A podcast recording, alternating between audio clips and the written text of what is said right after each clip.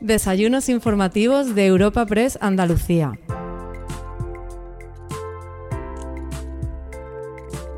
Comenzamos un nuevo capítulo de los desayunos informativos de Europa Press en Andalucía y lo hacemos para ofrecerte un encuentro con la participación de Juan Espadas, secretario general del PSOE en Andalucía, y Felipe Sicilia, portavoz de la Ejecutiva Federal del Partido Socialista. Esta cita ha sido presentada por el presidente de la Fundación Cajasol, Antonio Pulido, y moderada por el delegado de Europa Press en Andalucía, Francisco Morón. Bueno, buenos días a todos, querido alcalde. Aquí tienes tu casa, tuviste ayer, sabes que tienes que cruzar nada más, como el anterior alcalde. El anterior alcalde también sabe que esta es su casa, lo seguimos viendo por aquí. Alcalde, querido Juan, querido delegado del, Gobierno, querido Fernando, ¿eh? así cada vez te gusta más Andalucía y eso nos encanta que aparezcas por aquí. Patrocinadores, Felipe, muy buenos días a todos y bienvenido. Enfilamos las vísperas de Semana Santa con un nuevo encuentro informativo de Europa Press Andalucía que en esta ocasión está lleno, está entra de lleno en el terreno de la política andaluza y de la política nacional.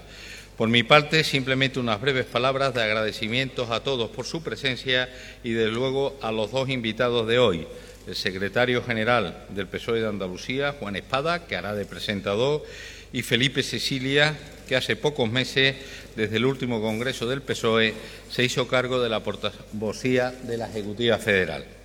No me corresponde su presentación, pero sí debemos felicitarnos por contar hoy aquí con Felipe, que pese a su juventud atesora ya una dilatada y muy interesante trayectoria política. Creo que resultará muy interesante oírlos debatir y asistir al coloquio posterior a sus palabras, especialmente en un momento en que la política vive, como decía, tiempos muy vertiginosos. Juan, Felipe, muchas gracias por acompañarnos aquí en la sede de la Fundación Cajasol, que con jornadas como esta ve cumplida su aspiración de convertirse en un promotor de espacios de entendimiento, de, diálogo, de diálogos plural y también de algo que es muy importante, que es de la transmisión, de la comunicación de las ideas, donde los dos que van a participar hoy en este eh, coloquio conoce muy bien. Para nosotros es un placer, en estos momentos tan importantes, contribuir con la sociedad ofreciendo un espacio para poner en, marcha encuentros de diálogos, de reflexión y de análisis. Creo que es un ejemplo de lo que necesita nuestra sociedad, una sociedad que debe ser abierta y tolerante. No me extiendo más, muchas gracias de nuevo a Europa Press y al resto de patrocinadores como siempre, es un placer y de la mano de Europa Pre en estos encuentros. Ahora les dejo con el secretario general del PSOE de Andalucía, encargado de presentar a nuestro invitado de hoy. Y a todos ustedes, muchas gracias por su atención y muchas gracias por su, por su asistencia. Muchas gracias.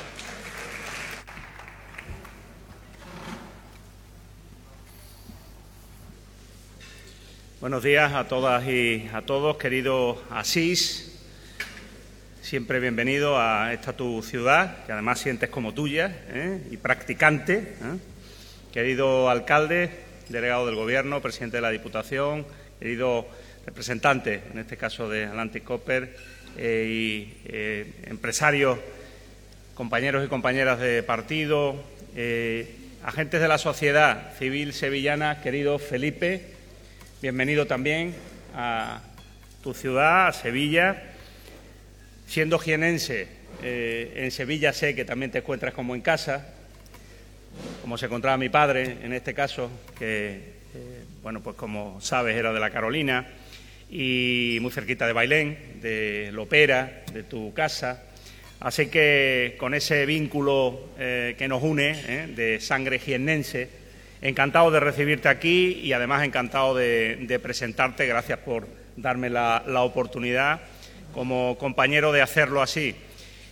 Bueno, una vez más, Europa Press eh, en unos desayunos aquí en Cajasol, presidente de la Fundación. Gracias, como siempre, por prestar tus instalaciones al debate, a la reflexión y, en definitiva, a la charla política que en muchos casos, como vemos prácticamente con carácter semanal, aquí se convierte en el, epicentro de, titulares y también de, ideas y propuestas.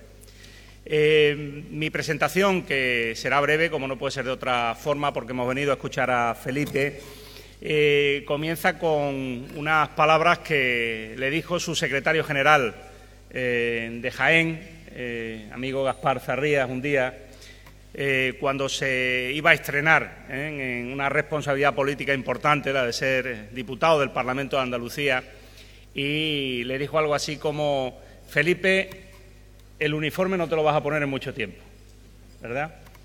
Bueno, pues leyendo algunas entrevistas a Felipe Sicilia, eh, vemos un poco cuáles son los elementos fundamentales que él destaca de su trayectoria personal, vital, política, y reconocemos en él pues a un, a un politólogo, a un licenciado en Ciencias Políticas eh, de la Universidad de Granada, que tuvo claro desde el principio cuál era su, su vocación, pero que también supo compatibilizar sus inquietudes políticas con eh, su orientación profesional y, por tanto, también con, unas oposiciones eh, por las que goza, además de su condición como Policía Nacional, con plaza en Morón, además, ¿eh? de Nuevo Sevilla, y que, como le decía Gaspar Zarrías, pues ha podido ejercer poco, aunque sí lo ha ejercido también, y por tanto sabe lo que es ponerse el uniforme y llevar a cabo un servicio.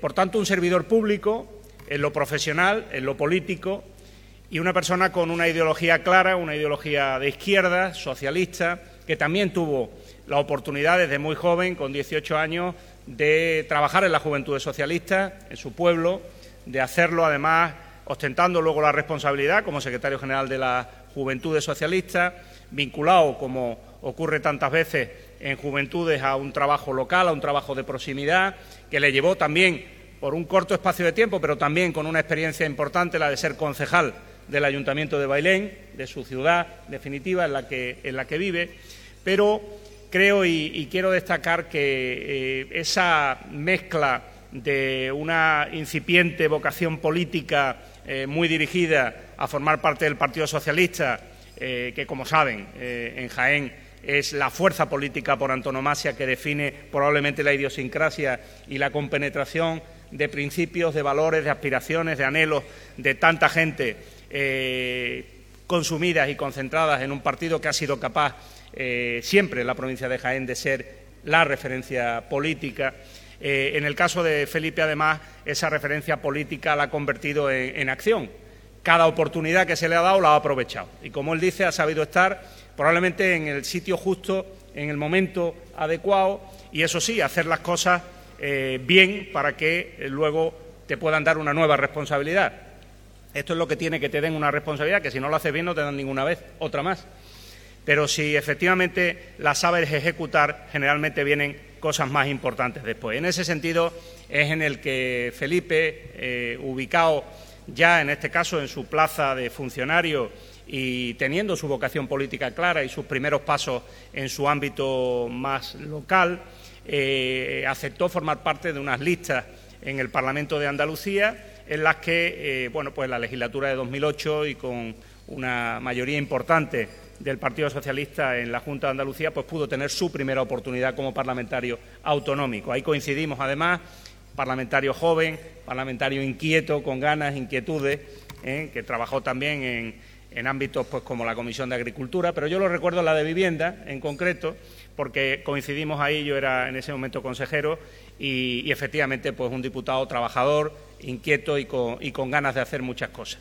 Eh, lo cierto y verdad es que, fue una etapa, la de esa eh, legislatura, que desembocó en una mayor responsabilidad, en que lo ubicaran como número dos de las siguientes listas a las elecciones generales en 2011 y eh, en ese momento, además, un momento muy difícil, un momento enormemente complicado para la política nacional, con una crisis eh, tremenda, con un sufrimiento, además, eh, en la sociedad y en las personas por cómo se afrontaba eh, desde el Gobierno esa salida de la crisis. él vivió, yo creo que una experiencia sobre la que hoy me imagino también va a hacer hincapié, que es su experiencia parlamentaria desde ese momento, 2011, hasta aquí, y por tanto una persona que en primera fila ha analizado y ha visto qué significa hacer oposición a un gobierno de la derecha y qué significa hacer control, en este caso a un gobierno de la derecha, eh, en las formas y en el fondo, en las decisiones que todos recordamos perfectamente de cómo afrontar una crisis respecto a las que ve ahora con su responsabilidad actual, no solo es eh, diputado eh, del Parlamento, del Congreso de los Diputados, sino que además es el portavoz de la Ejecutiva Federal del Partido Socialista, cuestión fundamental por la que hoy sus aportaciones sobre la política nacional, la política que desde el Partido Socialista en este momento se pilota y respalda al Gobierno de España, hace que las diferencias en la forma de enfrentar una crisis o la otra, la de la pandemia en este caso y la de la recuperación económica en estos momentos, o incluso también la de respuesta al impacto social y económico en nuestro país de la, guerra de Putin, de la guerra y de la invasión en Ucrania, pues evidentemente eh, tiene enorme interés. Además, imagino, Felipe, después de, este fin de semana movido en Sevilla eh, con un una renovación en el liderazgo del Partido Popular, pues supongo, y como portavoz de nuestra Ejecutiva Federal, eh, muy pendientes de, si son o no señales ciertas las de una diferencia en la forma de ejercer la oposición en lo que debe ser el primer, partido de la oposición en España y, por tanto, una oposición a la altura de las decisiones de Estado que en este momento se están tomando, que necesitados y faltos hemos estado estos últimos años desde el Gobierno de España de un Partido Popular a la altura de lo que se necesitaba en los estados de alarma, en la respuesta a la crisis sanitaria, en la respuesta a la recuperación económica planteada desde la Unión Europea con, por ejemplo, la financiación y los fondos europeos y en este momento, por supuesto, también con algunos acuerdos de Estado pendientes que solo son posibles desde eh, la altura de miras y desde el consenso de las dos grandes fuerzas políticas de nuestro país, Partido Socialista y Partido Popular. Termino diciendo que creo que Felipe comparte absolutamente conmigo, eh, y así eh, nos tocó hace prácticamente un año, tomar decisiones para la renovación de nuestro partido, tomar decisiones y dar un paso al frente para hacer lo que consideramos más eh, inteligente y más necesario eh, en un momento en el que veíamos que el partido tenía que pasar a una nueva etapa con un proyecto político renovado y en el que él también se recorrió a Andalucía, eh, como luego me ocurrió a mí, explicándole a muchos compañeros y compañeras la necesidad de hacer un planteamiento diferente, en un escenario distinto, desde la oposición al Gobierno de Andalucía, a la, en este caso, gestión del Gobierno de las derechas y, por tanto, desde eh, ese espíritu renovado, renovador, desde ese espíritu ahora mismo de defensa de los valores y de la gestión de un Gobierno de España, eh, pues creo que su visión como portavoz de la Ejecutiva Federal es enormemente relevante también en un momento político y social complejo, difícil, en la que sin duda el liderazgo del Gobierno y de nuestro presidente y el liderazgo del secretario general del PSOE sin duda no, no está en discusión. Así que Felipe, eh, gracias por tener un hueco, un rato y acompañarnos hoy aquí. Ya te he pedido disculpas, pero lo hago en público también porque sabes que, tengo que marchar a, Madrid y coger un, ave eh, y, por tanto, pues te puedo escuchar solo un rato, pero como, conozco bien lo que vas a decir en este caso, pues sé que la gente va a estar encantada de escucharte. Claro que sí. Muchas gracias y buenos días.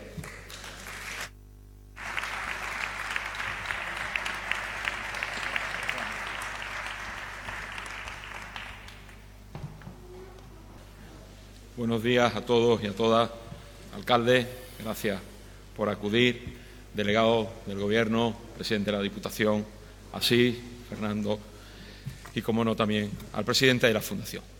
Muchísimas gracias a empresarios y empresarias que han acudido a este desayuno y, como no, también a mis compañeros y compañeras del partido que hoy, que hoy me acompañan.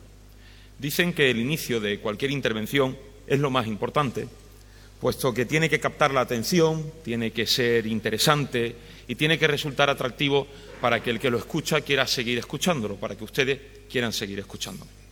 Y créanme que le he dado varias vueltas para ver cómo podía iniciar esta intervención, pero me resultaba impúdico empezar de una manera distinta que no fuera recordando lo que está sucediendo en Ucrania, solidarizándonos con el pueblo ucraniano y bajo el sol de nuestra tierra pedir paz y esperanza. Bajo el sol de nuestra tierra, esa tierra que tanto Juan como yo queremos cambiar. y que para hacerlo ambos veíamos necesario empezar por cambiar nuestro partido, como bien decía Juan. Y así lo hablamos en Madrid, ¿verdad? Lo recordará en aquella reunión, lo podemos contar, ya ha pasado, en la cafetería del Hotel Casa Suecia, en la que pudimos compartir y coincidir en cómo queríamos cambiar al peso de Andalucía y en la que pudimos hablar de Andalucía y en aquel caso de la Andalucía que quería, de la Andalucía que quiero. Y esa Andalucía que quiero es la que me gustaría compartir con ustedes, de la que me gustaría hablarles en la mañana de hoy. Quiero una Andalucía feminista, que es lo mismo que decir una Andalucía en igualdad. Y si el feminismo defiende y procura la igualdad, es obvio que todo socialista debe sentirse feminista. Pero es más, iré más allá. Nuestra Constitución consagra la igualdad, artículo 14, ya no solo como un derecho fundamental, sino como uno de los valores superiores del ordenamiento jurídico. Por tanto, cabe decir con rotundidad que todo constitucionalista también debe ser feminista. Sin feminismo no es posible la igualdad y sin igualdad no hay democracia. Y una de las mayores desigualdades que se dan en nuestra democracia es la violencia de género, de la que en las últimas horas desgraciadamente hemos sido testigos de su dureza. Quiero una Andalucía libre de violencia de género, una Andalucía que no niegue la violencia de género, una Andalucía que no trate de tapar con otro nombre la violencia de género. La violencia de género no es violencia intrafamiliar y resulta muy desalentador tener que aclarar esta cuestión tan obvia solo porque esa derecha moderada del Partido Popular es incapaz de plantarle cara a la extrema derecha ante un problema que en Andalucía ya se ha cobrado la muerte de 227 mujeres desde el año 2003 y la vida de ocho niños y niñas desde que hay datos, desde el año 2013. La violencia de género no es violencia intrafamiliar, es distinta, porque no todas las violencias son iguales. Y parece mentira que tengamos que aclararlo en nuestro país, en un país como el nuestro, que dedicó una legislación específica, un procedimiento judicial y unas penas diferenciadas para acabar con otro tipo de violencia, la violencia terrorista. Pues con más mujeres muertas por violencia machista que víctimas por terrorismo, todavía hay que explicar por qué hace falta una legislación específica para proteger a las mujeres de la violencia de género. Luego cabe plantearse qué interés tiene entonces la extrema derecha y ahora también la derecha moderada en englobar a la violencia de género en ese denominado violencia intrafamiliar. Miren, creo que es claro. Cuando hablamos de violencia intrafamiliar estamos ocultando la violencia de género y tapar esa dura realidad es el primer paso para que deje de ser percibida socialmente como lo que es un problema. Por eso resulta muy triste escuchar al consejero de familia, el consejero de familia de la Junta de Andalucía, aceptando que la violencia de género es violencia intrafamiliar. Pero más triste aún resulta ver cómo el presidente de la Junta de Andalucía no salió a corregirle. Y en este punto, vuelvo a preguntarme, ¿cómo van a hacer frente a la violencia de género aquellos que no la reconocen?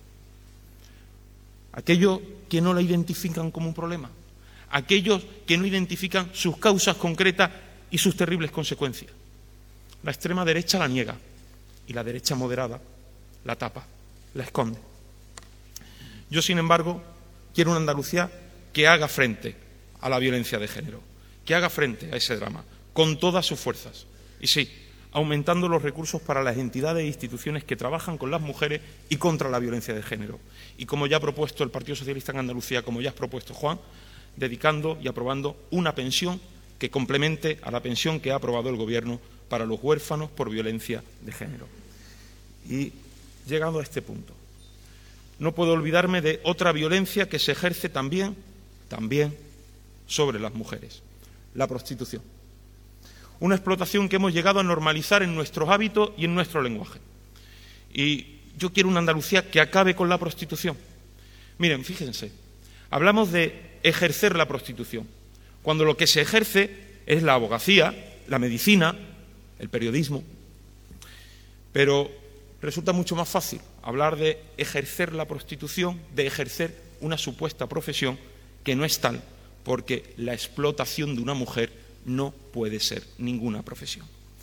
Hablamos de clientes y de consumir prostitución. Y miren, lo que se consumen son bienes, son servicios, Y el cuerpo de una mujer no es eso, no es un bien ni un servicio. Ese supuesto bien y ese servicio que se paga, en definitiva, lo que está haciendo es pagar por una agresión, por una utilización, por una violación. Eso es la prostitución. Y yo quiero una Andalucía, que las despedidas de soltero entre los amigotes luego no terminen yéndose de putas. Yo quiero una Andalucía en la que un trato no termine cerrándose en un puticlub. Yo quiero una Andalucía en la que no me encuentre puticlubs en nuestras carreteras. Esa es la Andalucía que yo quiero. Y sé que lo vamos a poder hacer aquí, lo sé Juan, porque ya el Ayuntamiento de Sevilla, que ha contado con alcaldes valientes y feministas como Alfredo, como Juan, como ahora Antonio, fueron los primeros en lanzar campañas que denunciaban la explotación sexual y esa supuesta eh, negocio o ese supuesto, como digo, eh, cliente. Y digo supuesto porque el Ayuntamiento de Sevilla lo que hicieron fue poner el foco y la atención precisamente en eso, en el cliente, que no es tal, es un explotador. Y por eso, como te decía Juan, estoy convencido que cuando seas presidente de la Junta en las próximas elecciones, vas a hacer posible que Andalucía se convierta en la primera comunidad autónoma en abolir la prostitución. Y quiero también una Andalucía ecologista. Quiero una Andalucía que haga un uso sostenible de sus recursos, que haga más habitable nuestros pueblos y ciudades y que proteja y preserve nuestra riqueza natural.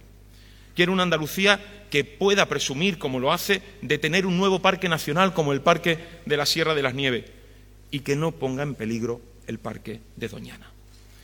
Pero sobre todo quiero la Andalucía que sabe proteger su patrimonio natural al mismo tiempo que consigue el desarrollo de nuestros pueblos y ciudades, un desarrollo sostenible y no un desarrollo cortoplacista y a cualquier precio, y más cuando sabemos que ese precio lo tendrán que pagar las generaciones futuras. Porque ya hemos tenido sobradas pruebas de lo que ocurre cuando ese supuesto desarrollo ha querido imponerse a la naturaleza. ¿Cuántas veces hemos visto al mar acabando con aquellas construcciones que una ley de costas permitió construir en un espacio que era suyo, que era del mar? ¿Cuántas veces hemos visto un río que termina anegando unas naves industriales porque un plan de ordenación permitió construir esas naves en un terreno que era el cauce del río? ¿Cuántas veces hemos lamentado y cuántas veces nos hemos preguntado cómo fue posible la construcción del Algarrobico? Pues en nuestras manos está que Doñana no se convierta en el nuevo Algarrobico. Pero si esto no nos convence, Pensemos en una realidad que ya es incontestable, el cambio climático y sus consecuencias. No podríamos un día lamentarnos de una larga sequía y al día siguiente estar sobreexplotando acuíferos o poniendo en marcha explotaciones agrícolas o ganaderas que tienen y necesitan de un agua que ya escasea y de la que sabemos que a futuro no van a tener. No podemos un día lamentarnos de los efectos de las cada vez más numerosas danas o lluvias torrenciales y al día siguiente negarnos a cambiar nuestros hábitos de movilidad y de transporte que necesitamos para poder contaminar menos. Por eso tenemos que actuar. Tenemos que actuar tal y como nos pidieron millones de jóvenes en las calles en defensa del medio ambiente, jóvenes que no pedían, fíjense, jóvenes que no pedían ni el aumento en las becas, ni mejoras laborales, jóvenes que salieron a la calle a pedirnos que protegiéramos el planeta. Algo que no va a hacer la extrema derecha. Una extrema derecha que niega el cambio climático, ni va a hacer esa, esa derecha moderada que jamás ha creído en el desarrollo sostenible. Ese reto solo lo puede afrontar un partido valiente como es el Partido Socialista. Y es que la derecha nunca ha creído en la protección del medio ambiente. Siempre han llevado al máximo la liberalización del suelo, al mínimo la protección de las costas y a la nada el fomento de las energías renovables. Si llegaron hasta ponerle un impuesto al sol, los que ahora hablan de bajar impuestos. Ni han creído en la protección del medio ambiente, ni en la riqueza del mundo rural. Jamás han creído en él.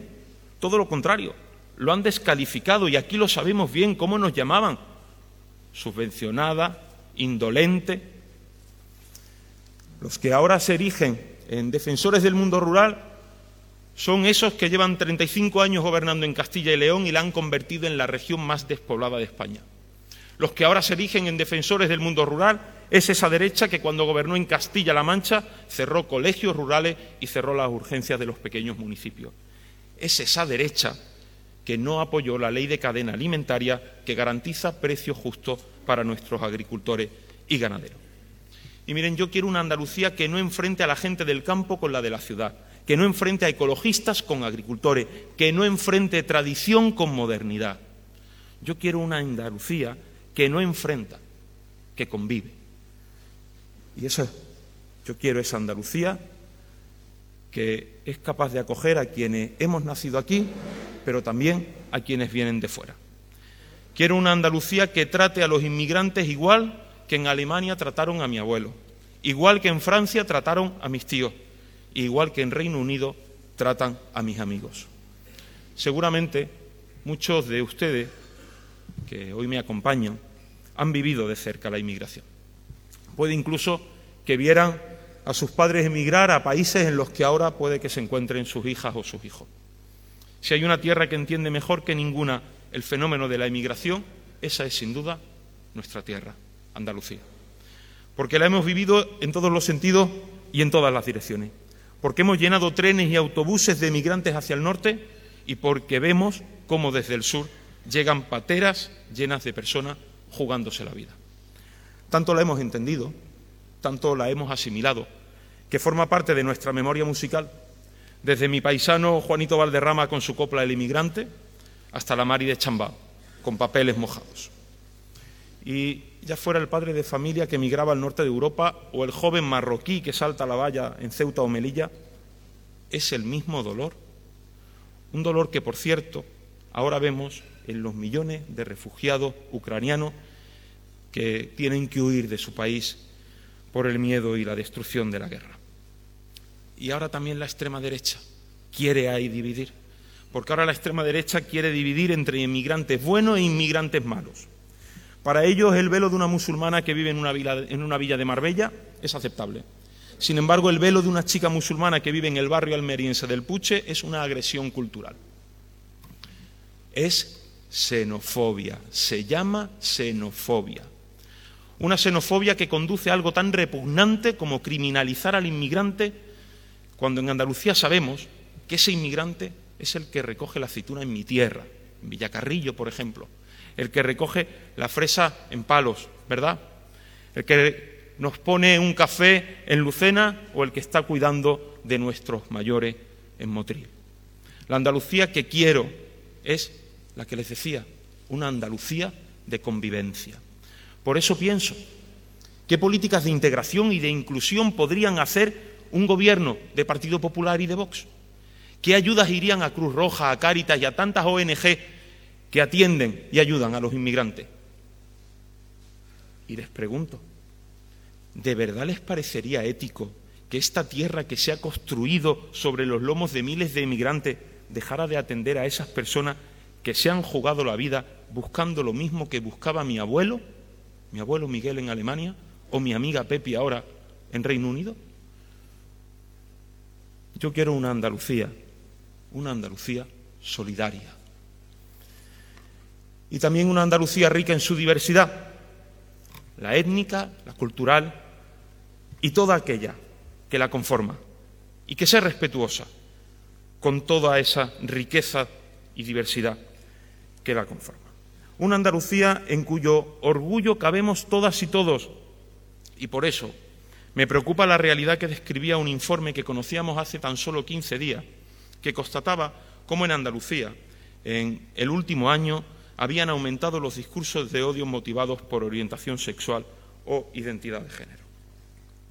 Un informe que alertaba de 367 ataques contra los derechos del colectivo LGTBI en Andalucía. 367, más de uno por día. Este informe, que nos muestra lo que ocurre en Andalucía con el colectivo LGTBI, lo elabora el Observatorio Andaluz contra la LGTBI-fobia, una entidad que, a juicio de la extrema derecha, se trata de un chiringuito que habría que eliminar. Pues este chiringuito, aparte de poner negro sobre blanco esta dura realidad, atendió el pasado año a 279 jóvenes que habían sido agredidos y que buscaban asesoramiento.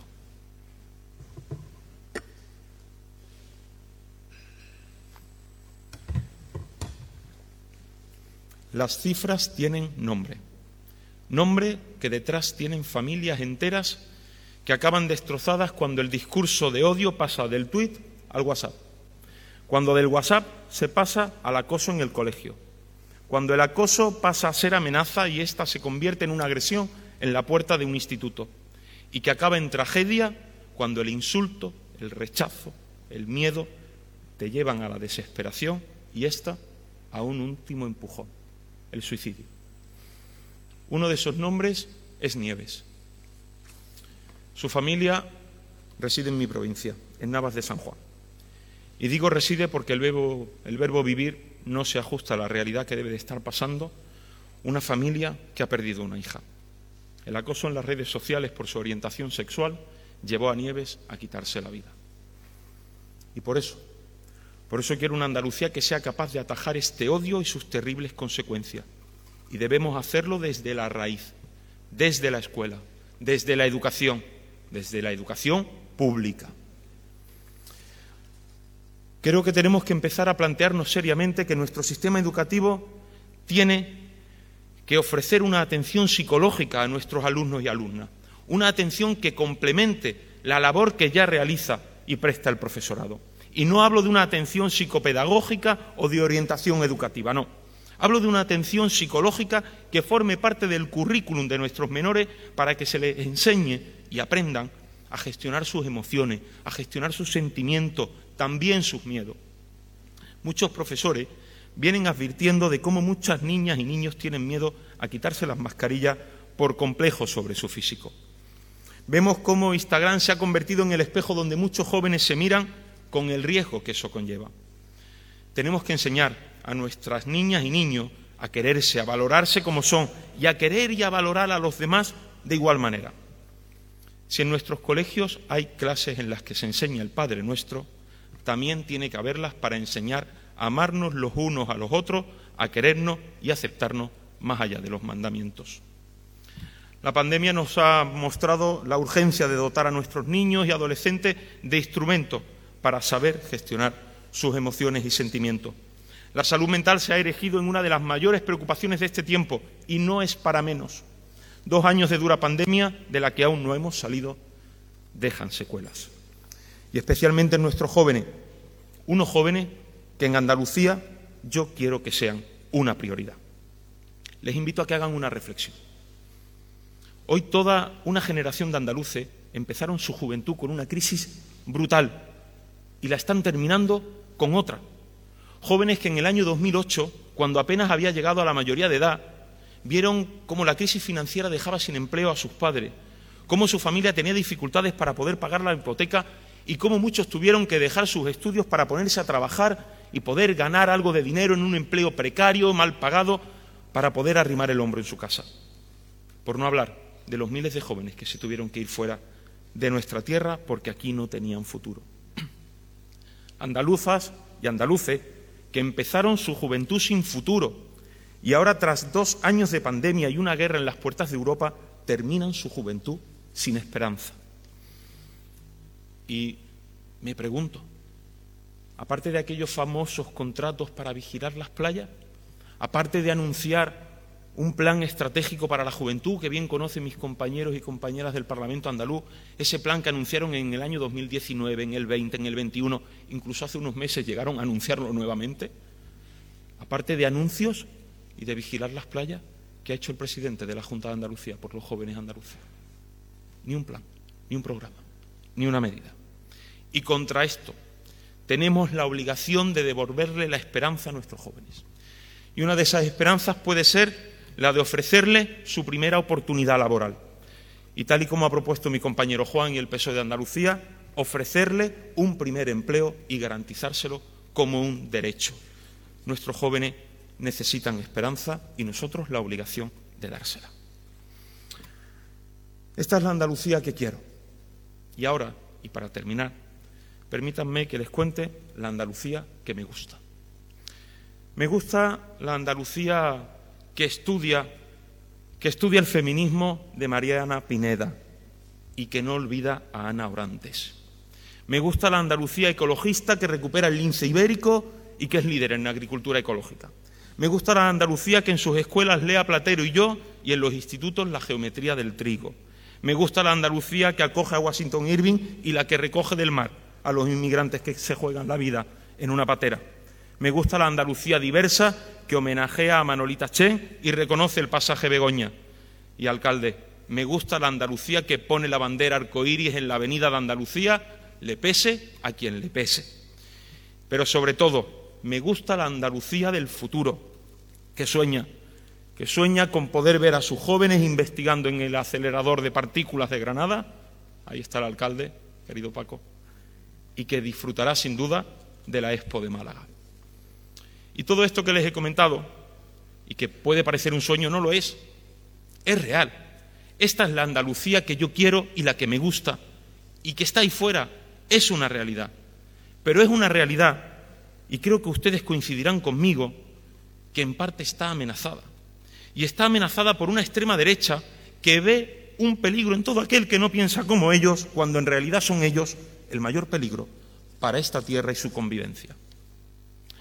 Y ante esto me pregunto, y esta vez no le pregunto a ustedes, le pregunto al Partido Popular, ¿qué Andalucía es la que quiere? ¿Qué Andalucía es la que quiere el Partido Popular? ¿Una Andalucía que entregarle a la extrema derecha tal y como han hecho en Castilla y León? ¿Qué Andalucía quiere el Partido Popular? ¿Una Andalucía en la que la señora Olona no condene un asesinato de una mujer por violencia de género? ¿Qué Andalucía quiere el Partido Popular? Una Andalucía con una vicepresidenta que rechaza el 28 de febrero a Blas Infante y a la Blanca y Verde. Pues en nuestras manos está evitar que todo lo construido con tanto esfuerzo durante tanto tiempo sea demolido por la extrema derecha y por esa derecha que quiere blanquear a la extrema derecha. Y por eso, junto con Juan, con Juan liderando nuestro proyecto, no les quepa duda que vamos a trabajar todas y todos los socialistas para que Andalucía, para que nuestra tierra, siga siendo esa tierra que se levanta sobre sus piedras lunares, esa tierra que ama los mundos sutiles, ingrávidos y gentiles, la Andalucía que galopa y galopa como caballo cuatralbo hasta el mar, la Andalucía que huele a toronjil, a hierbabuena y a romero de la serranía, la que sonríe al universo al día que avanza y acepta el tiempo como un regalo espléndido, para que Andalucía siga siendo esa tierra de luz que a los hombres, almas de hombre, les dimos. Muchas gracias por su atención.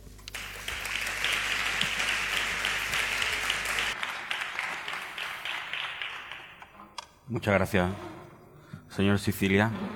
Bueno, teníamos un compromiso de tiempo, lo vamos a tratar de cumplir, vamos muy justo. Eh, ha, ha, dibujado esa Andalucía que quiere, esa Andalucía que supuestamente el Partido Socialista intentará plasmar en el caso de ganar las próximas elecciones autonómicas, que no tienen fecha. ¿Cómo lo ve usted? Ese debate que hay entre junio y, octubre, o finales de octubre, finales de junio. ¿Cómo está viendo, cómo está tratando o llevando ese tema el presidente de la Junta de Andalucía desde su punto de vista? Bueno, pues sinceramente me parece una falta de respeto a los andaluces. Primero, porque eso lo que genera es incertidumbre. Y un gobierno lo que tiene que generar son seguridades, y más en un momento de pandemia.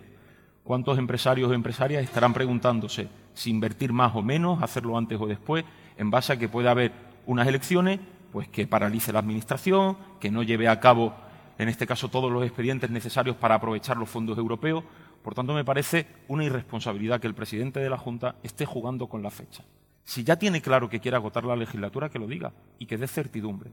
Y si tiene claro que quiere hacer elecciones en junio, que también lo diga y que, por tanto, quienes están pensando en invertir o no, pues lo tengan claro y sepan que puede haber un escenario de elecciones anticipadas.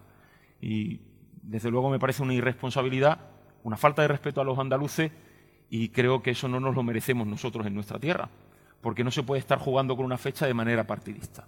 De manera partidista e interesada, permítame, porque hacía Juan esa reflexión que comparto, que al final, como terminamos hablando de la fecha, no terminamos hablando de la gestión del gobierno de la Junta.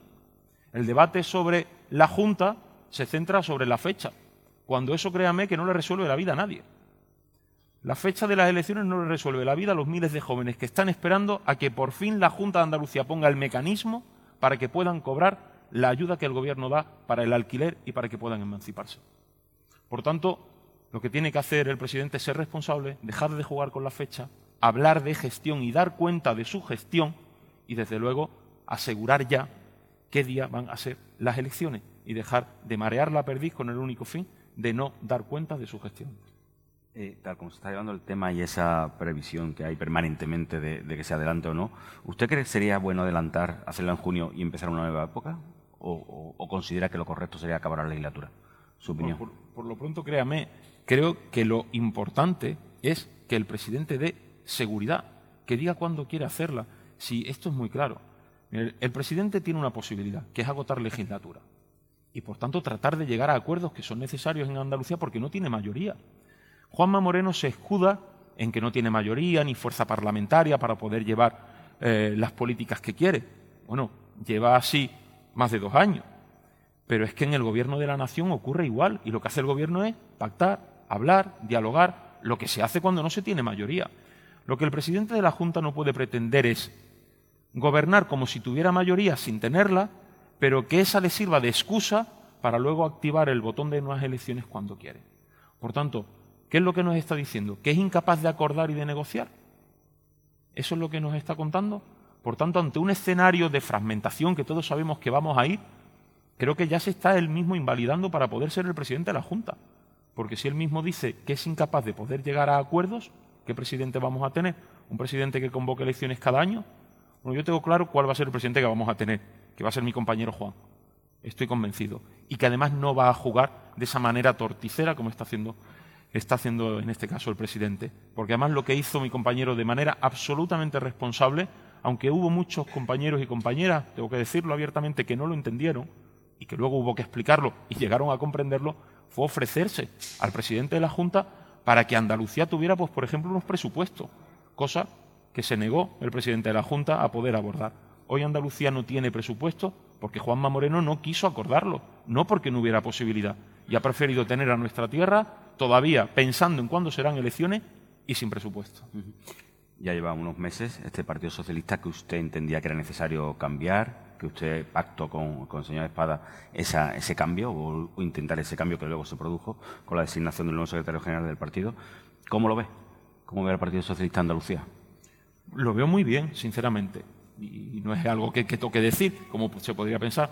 Yo creo que a nadie se le escapa, estamos aquí muchos compañeros y compañeras del partido, pero una representación amplia de la sociedad andaluza, creo que a nadie se le escapa que el Partido Socialista en Andalucía tuvo un momento complejo y un momento de dificultad que fue, tras muchos años de gobierno, perder la Junta de Andalucía.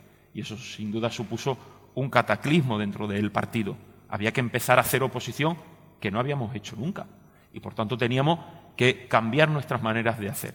Y además había una política muy distinta y muy diferente que se estaba produciendo a nivel nacional que aquí en Andalucía empezábamos a percibir y que yo sinceramente creo que el Partido Socialista aquí en Andalucía no había sido capaz de, adaptarse a esas nuevas maneras de entender y de hacer la política, sobre todo de comunicarnos con muchos ciudadanos. Hubo cerca de medio millón de andaluces que se quedaron en su casa sin votarnos a nosotros y sí nos votaron en las generales, por tanto algo fallaba. Pero es verdad que una vez vista esa situación y pasada, creo que ahora el Partido Socialista en Andalucía está en muy buen momento estamos volviendo a recuperar la sintonía con la calle, estamos volviendo a ver a esos colectivos que nos están pidiendo que volvamos a la Junta para poner en marcha las políticas que desde el Gobierno de PP, con el apoyo de Vox, no se están llevando a cabo. Estamos volviendo nuevamente a ser el referente que para muchos andaluces dejamos de serlo. Yo veo bien al partido y, bueno, Creo que la prueba evidente de que el Partido Socialista está bien y está fuerte en Andalucía es que el señor Moreno Bonilla todavía no tiene claro cuándo va a convocar las elecciones, porque sabe que enfrente hay un adversario político fuerte y potente que es una auténtica alternativa, que es el Partido Socialista y mi compañero Juan Espada. Eh, eh, señor Sicilia, eh, está hablando usted de esa falta de movilización en las últimas elecciones autonómicas en Andalucía. ¿Cree que las circunstancias nacionales, este, esta crispación social que está dando la situación de Ucrania, todo lo que estamos viendo que al final afecta a un gobierno como el Gobierno Nacional, que es el Partido Socialista, ¿eso puede perjudicar a la hora de, acudir a estas elecciones autonómicas? ¿Puede hacer también que sea más difícil movilizar a la gente, que la gente esté cansada de, tener que. De, la política, entre comillas? Mm. Pues creo que en este caso puede ser al contrario. Y hemos tenido una prueba evidente en Castilla y León, donde pandemia, es verdad que no había todavía llegado la guerra en Ucrania, pero esa sensación de cansancio que algunos llaman como cansancio pandémico, ¿no? pero creo que es un cansancio social motivado de esa crisis que nos está dejando el COVID, creo que vimos que hubo una participación alta y que por tanto creo que en este momento la ciudadanía es mucho más consciente de lo necesaria que es la política y de lo necesario que es poder tener un buen gobierno que gestione adecuadamente. La pandemia nos ha hecho ver lo importante que era nuestro Estado. Nuestro Estado para poder en Europa poder defendernos, defender nuestros intereses. Lo hemos visto con el tema de la energía, lo vimos con eh, la deuda, poder hacer una deuda compartida por toda la Unión.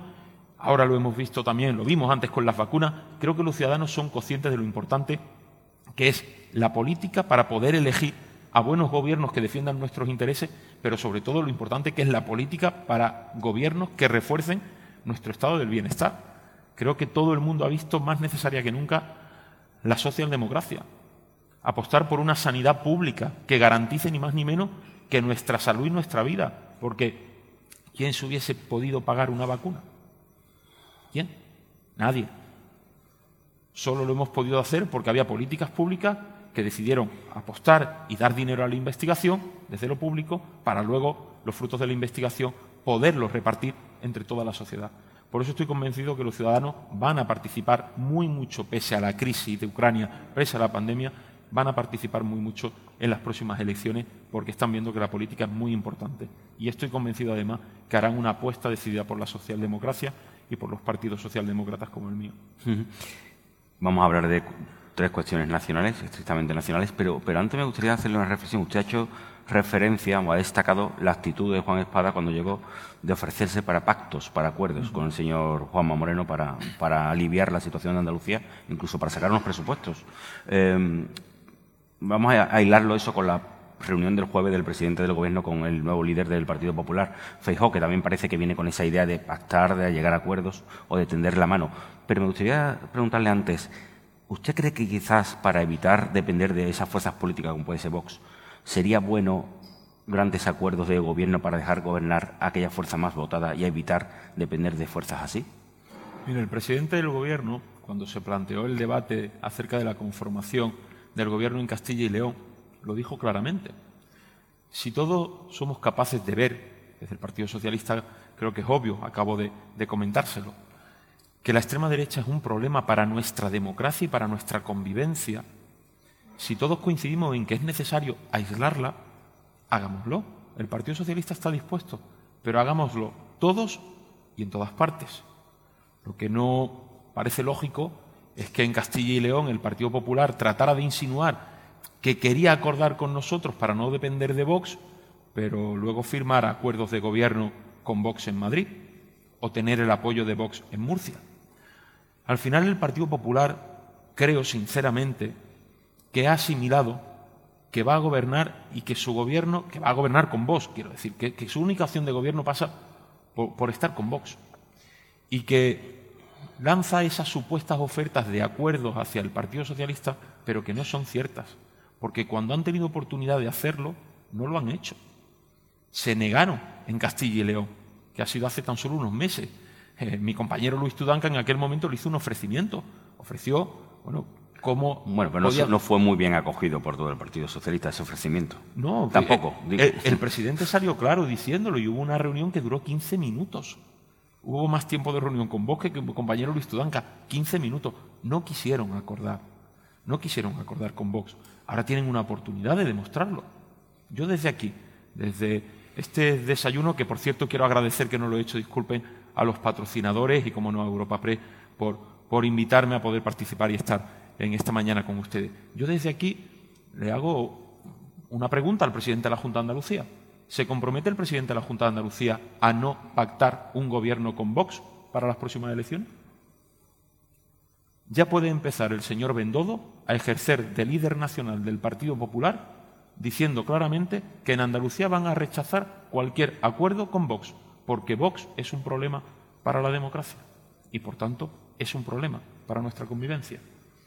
Lo tienen fácil, lo tienen tan fácil como decirlo, pero lo tienen mucho más fácil haciéndolo. Que empiecen a demostrarlo. Hablábamos de esa reunión prevista para el jueves del presidente del Gobierno con un nuevo líder del Partido Popular. ¿Qué espera de ese encuentro o con qué idea cree que va, que va tanto el Partido Popular como el presidente del Gobierno? Pues la verdad es que, si le soy sincero, soy un poco escéptico por, por los hechos que anteceden al señor Feijó. Miren, creo que al señor Feijó hay muchos que de manera interesada quieren hacerle un traje de, hombre moderado, de hombre de Estado, de gran gestor. Yo evidentemente no discuto algo que claro y evidente, ha ganado las elecciones en, Galicia con mayoría absoluta y a mí eso me produce un grandísimo respeto. Cualquier eh, político que se gana la confianza de su gente me produce un grandísimo respeto. Pero desde ese respeto, yo no creo que el señor Feijó sea ese hombre de buen talante y llamado al acuerdo, porque ha tenido la oportunidad de poderlo demostrar tiempo atrás.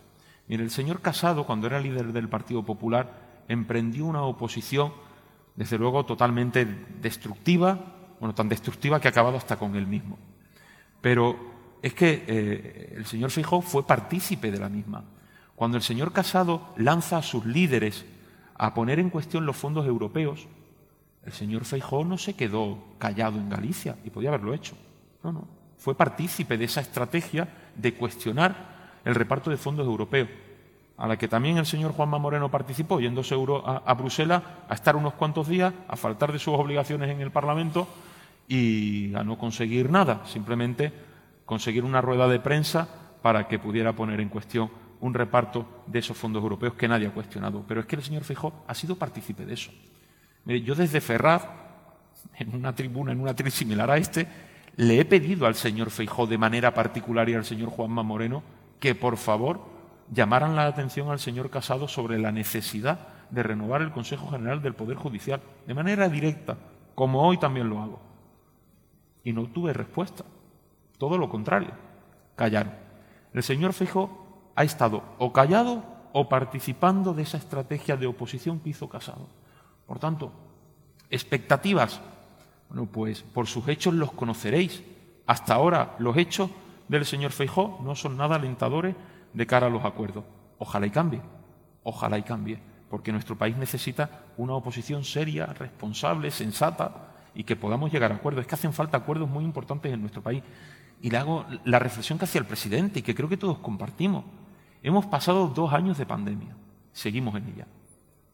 El volcán de La Palma, la guerra, momentos complicados cuando hemos visto algún fenómeno meteorológico dificultoso como la tormenta Filomena, pero bueno, después de compararlo eso con una pandemia o con la guerra es lo menos. ¿Qué hace falta en este país para que el Partido Popular esté dispuesto a llegar a acuerdo? Si no le pedimos al Partido Popular que renuncie a su ideología, que renuncie a sus principios, pero es que yo estoy convencido que hay aspectos en los que podemos acordar y que este país necesita. Es que necesitamos acordar para salir de esta crisis que nos está dejando la guerra. Es que ahí están miles de sectores afectados. No podemos llegar a acordar algo tan simple como qué ayudas poder dar a sectores que están perjudicados por esta crisis. Pues durante este tiempo ha sido imposible. Llegaron a votar en contra de los estados de alarma. Algo que nadie llegó a entender. Estados de alarma que salvaron vidas y llegaron a votar en contra. Bueno, pues ojalá y cambien su actitud, ojalá y la cambien.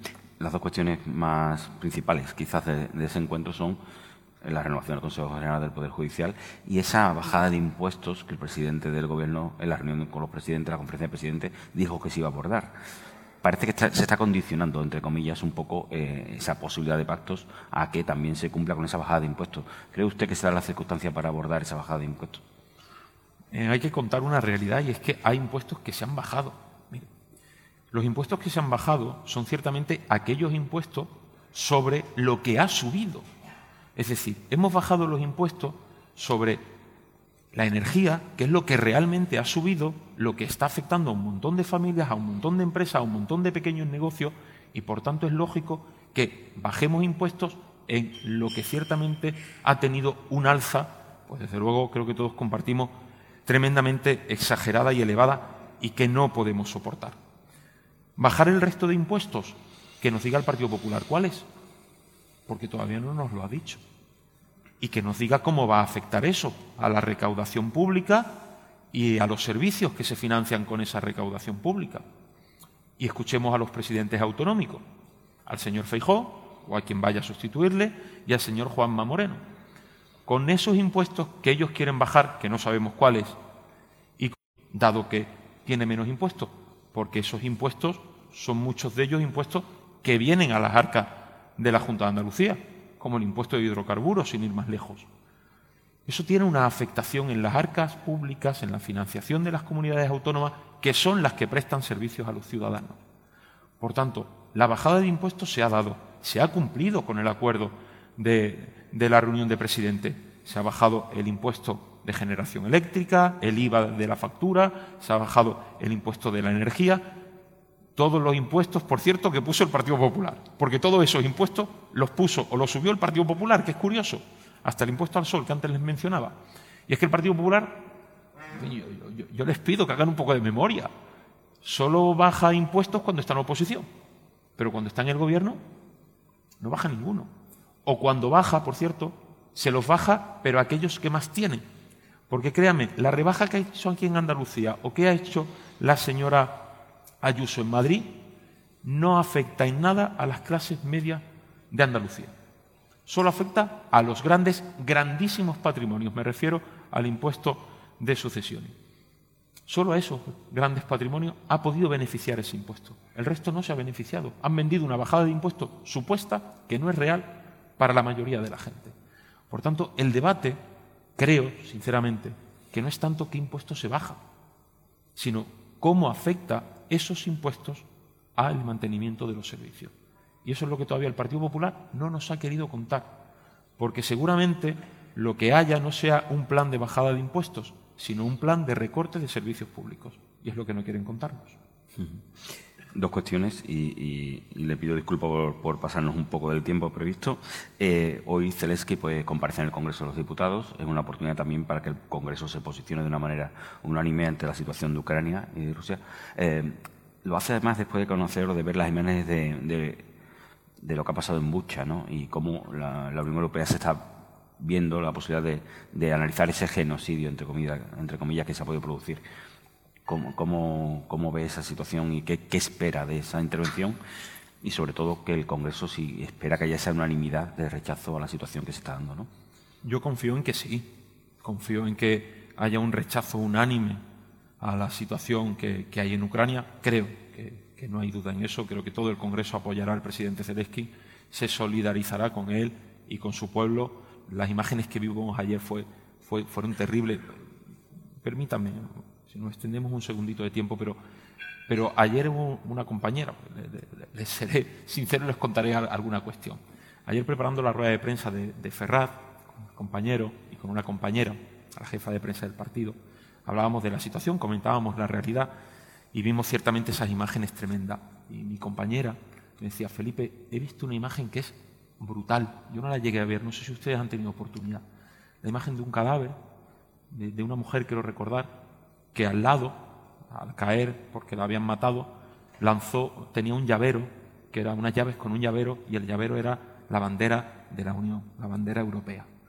Creo que no hay una foto que pueda describir mejor lo que está pasando en Ucrania que es una atrocidad, una barbarie que está costando miles de vidas con el único fin de poder hacer tambalear a la manera de vivir que tenemos los europeos.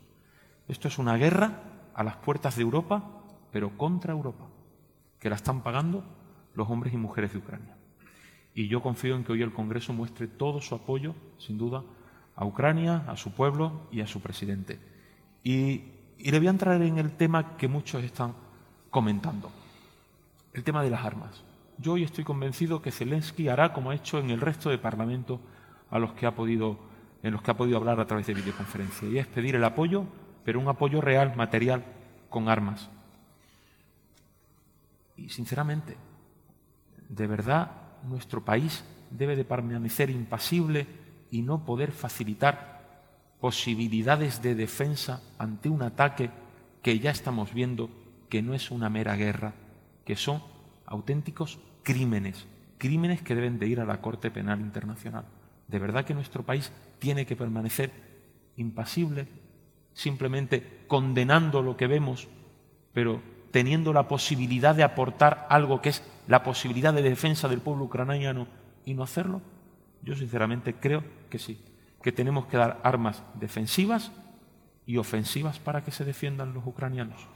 Porque esto no nos quepa duda, va a cambiar el tablero internacional, el tablero mundial.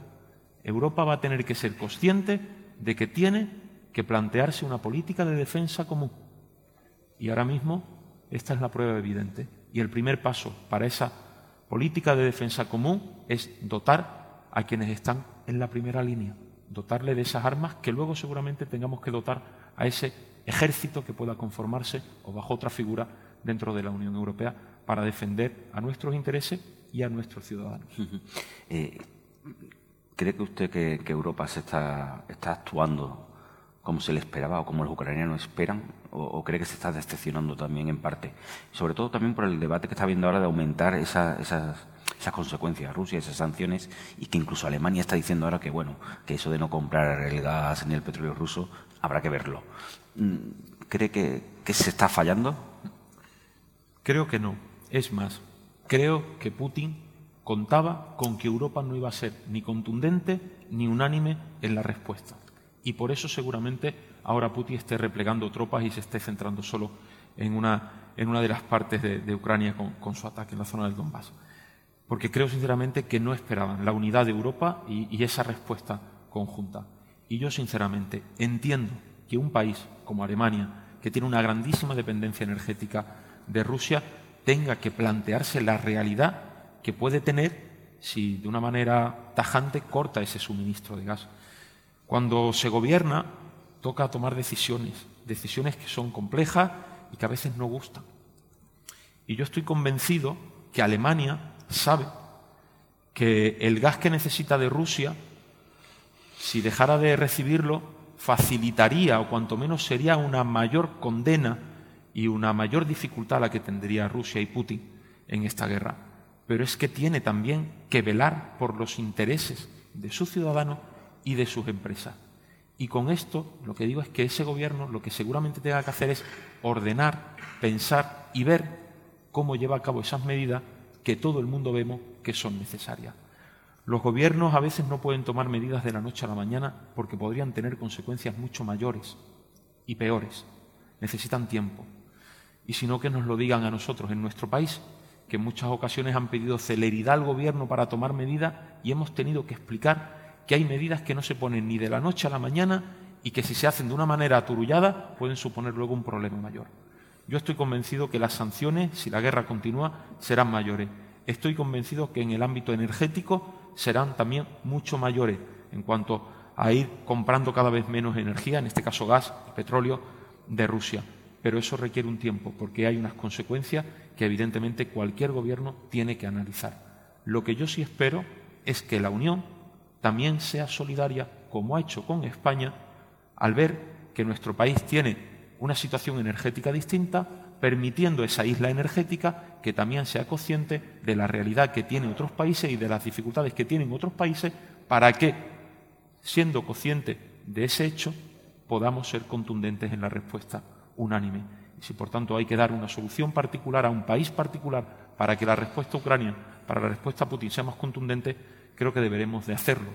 Y la Unión creo que ya ha dado prueba de que está en esa vía. Lo último, pero tenemos que hablar de ello. Eh, usted dice que los gobiernos tienen que tomar decisiones importantes. Hablemos del Sáhara. Eh, en el tema del Sáhara, eh, es verdad que había que actuar, había que tomar una decisión, es un tema que está permanentemente abierto. ¿Cree usted que el fallo ha sido quizás el cómo se ha comunicado, el, que vuelva a ser el rey de Marruecos el que comunique algo que afecta a España y que ha decidido España en cierto modo? ¿Dónde, se ha fallado? ¿no? O, también en esa, en ese no diálogo con la oposición por parte del gobierno, de explicarlo antes. ¿Qué ha pasado ahí?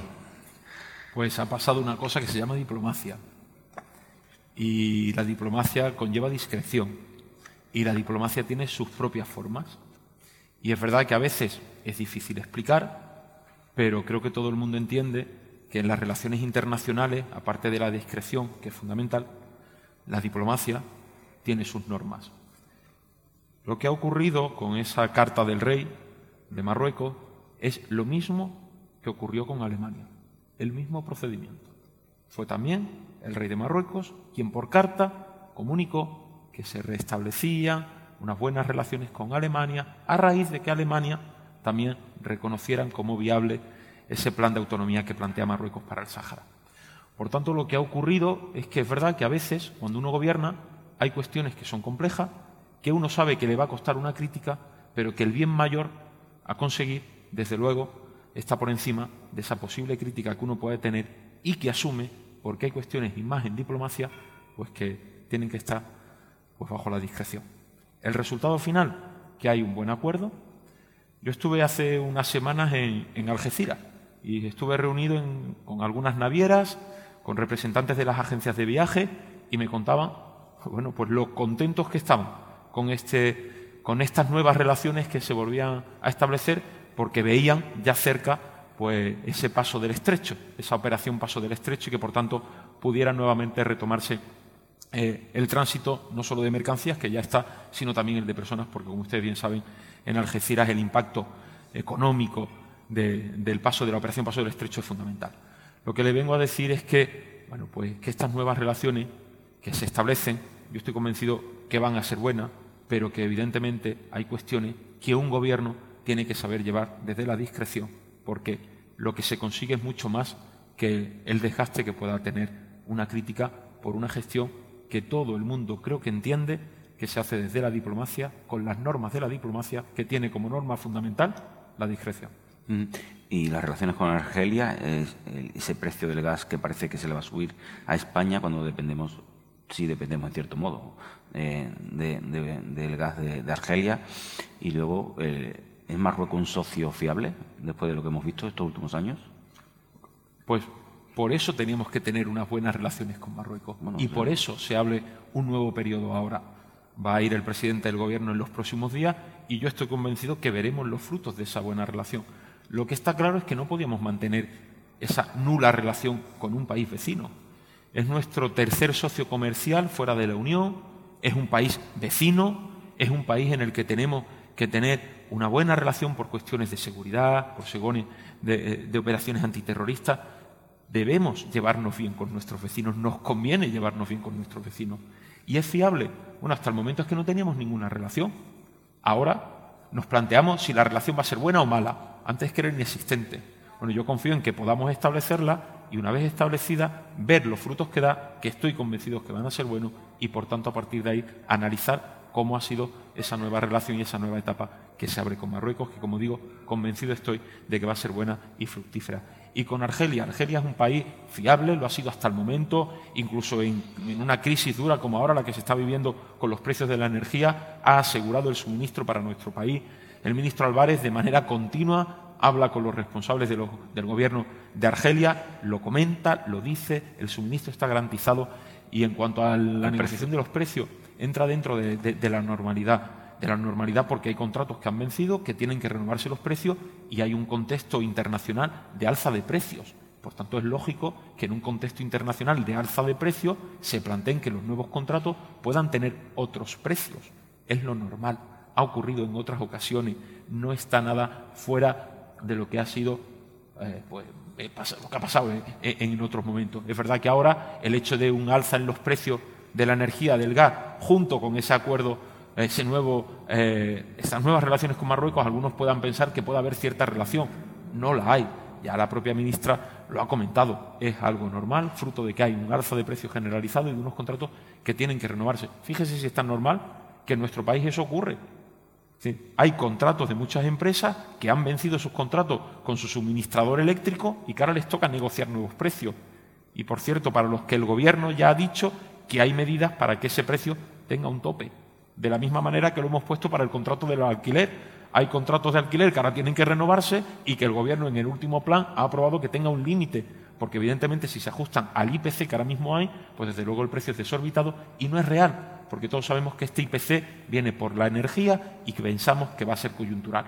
Por tanto, como les digo, en este contexto es normal que se negocie en precio, pues dentro del contexto que ahora mismo hay, con un planteamiento posible de un alza. Señor Sicilia, muchísimas gracias por venir, por el tiempo, por la generosidad también. Y espero que nos veamos pronto, sobre todo en campaña electoral. Sí, bueno, confiemos en vernos pronto en campaña y fuera de campaña, porque en Sevilla se está siempre muy bien en campaña y fuera de campaña. Muchas gracias. Despedimos este episodio del podcast de los desayunos informativos de Europa Press Andalucía, invitando a todos nuestros oyentes a descubrir el resto de episodios de este programa, así como los del resto de podcasts de Europa Press a través de europapress.es barra podcast. Recuerda que todos ellos están disponibles en las principales plataformas de podcasting.